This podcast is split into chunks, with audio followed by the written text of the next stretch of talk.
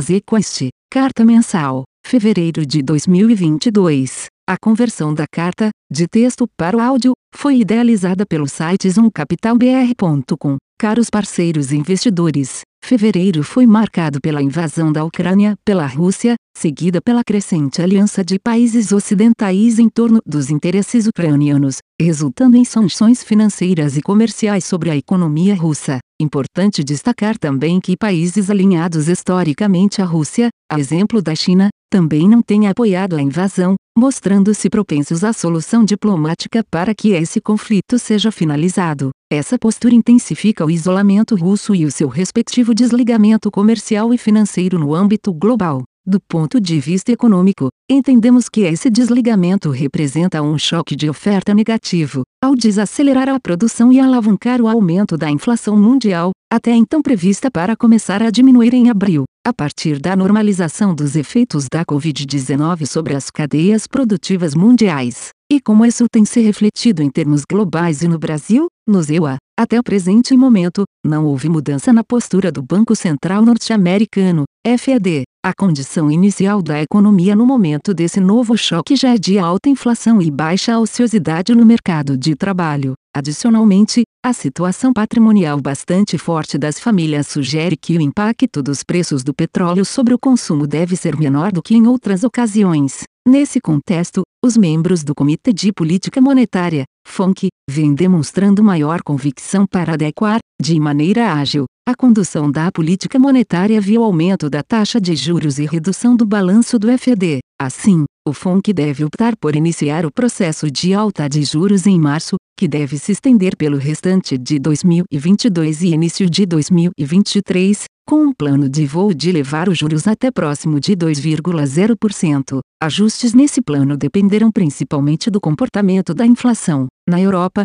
há uma intensificação maior de choque de oferta negativo no curto prazo, com nova rodada de forte elevação dos preços de gás natural. Esse contexto contribui para que o Banco Central Europeu mantenha elevada atenção com o risco inflacionário. No entanto, o impacto potencialmente relevante na atividade econômica europeia resulta em maior cautela no curto prazo. A China, por sua vez, na contramão do mundo, com uma inflação ao consumidor controlada, continua a ajustar a política econômica na direção expansionista, a fim de evitar a desaceleração econômica. No âmbito doméstico, a inflação ao consumidor continua persistente e em patamar mais elevado que o observado no mundo desenvolvido. Em janeiro de 2022, o IPCA atingiu 0,54%, acumulando 10,38%, acima dos 10,06% observados nos 12 meses anteriores. Nossa previsão é que, para 2022, ou seja, em 12 meses, o IPCA se reduza para 5,9%, indicando que ocorrerá um processo de convergência à meta de 3,5% estabelecida pelo Conselho Monetário Nacional, CMN. Ressalte-se que a inflação deverá ficar, pelo segundo ano seguido, em um patamar maior que o limite superior estabelecido pelo CMN, atualmente em 5%. Com a invasão da Rússia na Ucrânia, aumentam os riscos de essa previsão de inflação se elevar, especialmente devido às pressões nos preços do óleo e do gás e de algumas commodities alimentícias, como o trigo e o milho. Apesar desse conflito e do atual ciclo de alta da taxa Selic, mantemos uma visão relativamente construtiva para a atividade econômica, com previsão de 0,3% de crescimento neste ano, em decorrência de possíveis surpresas na parte não cíclica do PIB, a exemplo dos investimentos públicos, decorrente da disponibilidade dos recursos por parte dos governos subnacionais, e dos investimentos advindos das concessões já realizadas. No fim do atual ciclo de alta da taxa Selic, se a política fiscal agir de maneira coordenada, esperamos que a taxa básica de juros fique em 12,5%, mantendo-se nesse nível por um período menor que o pico de 14,25% alcançado no último ciclo de alta, que durou 14 meses durante o biênio 2015 a 2016. Em outras palavras, se o governo respeitar o atual teto, evitar forte expansão real do gasto público, e não fizer uso de excessos fiscais junto aos bancos públicos, como ocorria antes de 2016, usufruirá plenamente dos benefícios das reformas aprovadas nos últimos seis anos. É preciso que haja responsabilidade fiscal, com a manutenção dos bons resultados recentemente obtidos, para que esses benefícios ocorram. Nesse sentido, destaque-se os atuais incentivos políticos para fomentar medidas fiscais de curto prazo que piorem a situação fiscal, em virtude da pressão inflacionária adicional decorrente do conflito no leste europeu. Ao considerar o cenário de uma política fiscal responsável,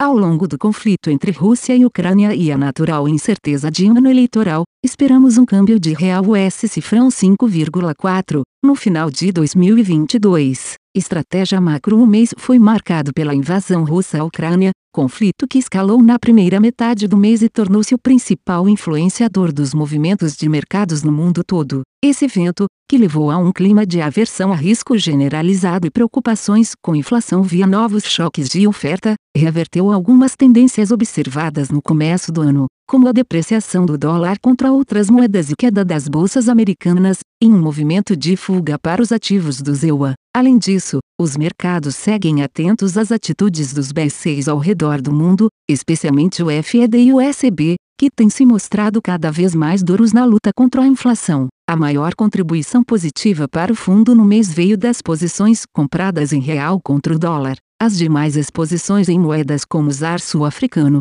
peso mexicano e dólares australiano, canadense e neozelandês registraram desempenho negativo. As posições em renda variável também apresentaram contribuições relevantes, com ganhos acumulados principalmente através da venda de bolsas americanas tanto S&P 500 quanto Nasdaq, e perdas registradas no book de longa e short em Bolsa Brasil. Por fim, o fundo também registrou ganhos nas estratégias de juros internacionais, com destaque para o resultado oriundo das posições compradas nas taxas europeias as quais foram diminuídas no final do mês devido à incerteza da guerra no continente. Os books quantitativos de commodities, equities e juros offshore, também registraram resultados positivos relevantes no mês. As contribuições negativas, por outro lado, vieram das posições em juros locais, aplicadas na inflação implícita e na curva pré-fixada. Em meio às turbulências dos mercados, nossos fundos macro registraram resultados positivos. O Azeco Estimute fechou um mês com 0,73% de alta,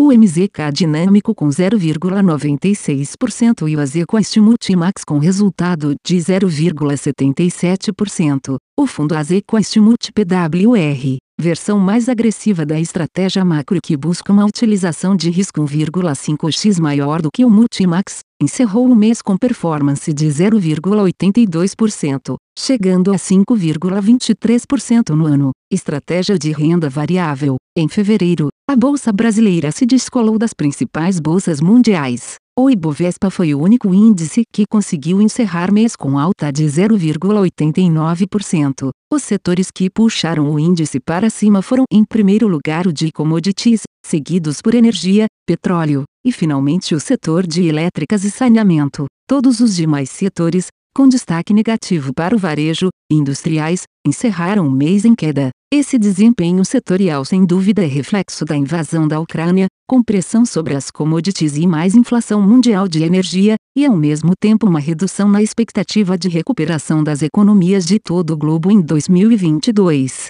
Um ponto de destaque que vale o comentário é que ao longo do mês de fevereiro o fluxo de investimentos estrangeiros para a bolsa seguiu com forte saldo positivo, com entradas líquidas próximas a 30 reais bi, e no ano já chega a 60 reais bi de saldo positivo acumulado. Nossos fundos das estratégias de ações e de longa short em fevereiro não alteraram de forma significativa as principais posições e teses de investimento. Seguimos com menos exposição em ações de setores mais ligados à dinâmica de atividade econômica local e ao longo do mês aumentamos a exposição aos setores de energia, mineração e setores mais defensivos, do ponto de vista de valor das companhias. Mesmo com uma postura mais defensiva os nossos fundos Azequest Top Long Biased e o Azequest Ações não conseguiram fechar um mês em alta, mas conseguiram uma boa performance relativa em relação à indústria. O Azequest Small MD Caps encerrou o mês com queda inferior ao SMLL, e, por sua vez,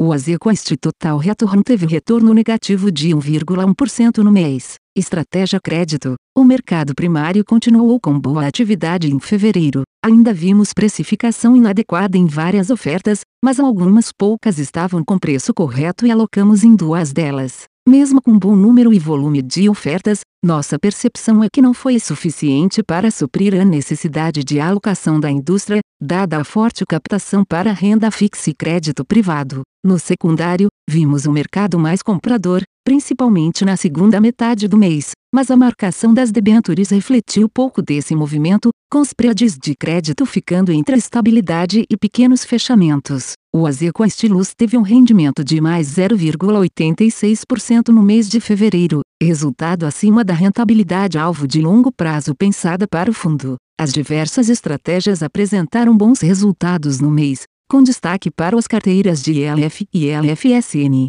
O Azeco Estivalori teve um rendimento de mais 0,86% no mês de fevereiro, resultado acima da rentabilidade alvo de longo prazo pensada para o fundo. As diversas estratégias apresentaram bons resultados no mês, com destaque para as carteiras de debêntures elogiadas e a LFSN. Já o Azeco Estialtro teve um rendimento de mais 0,92% no mês de fevereiro, resultado acima da rentabilidade alvo de longo prazo pensada para o fundo. As diversas estratégias no mercado local apresentaram bons resultados, com destaque para as carteiras de debêntures elogiadas e bancários, LF e LFSN. Já a estratégia offshore teve uma performance negativa no mês, reflexo do mau humor com os bans corporativos brasileiros, mesmo em nomes que já estavam sendo negociados com bastante desconto, por juros e não fundamento de crédito. O Azequest Supra teve um rendimento de mais 0,74% no mês de fevereiro, resultado abaixo da rentabilidade alvo de longo prazo pensada para o fundo.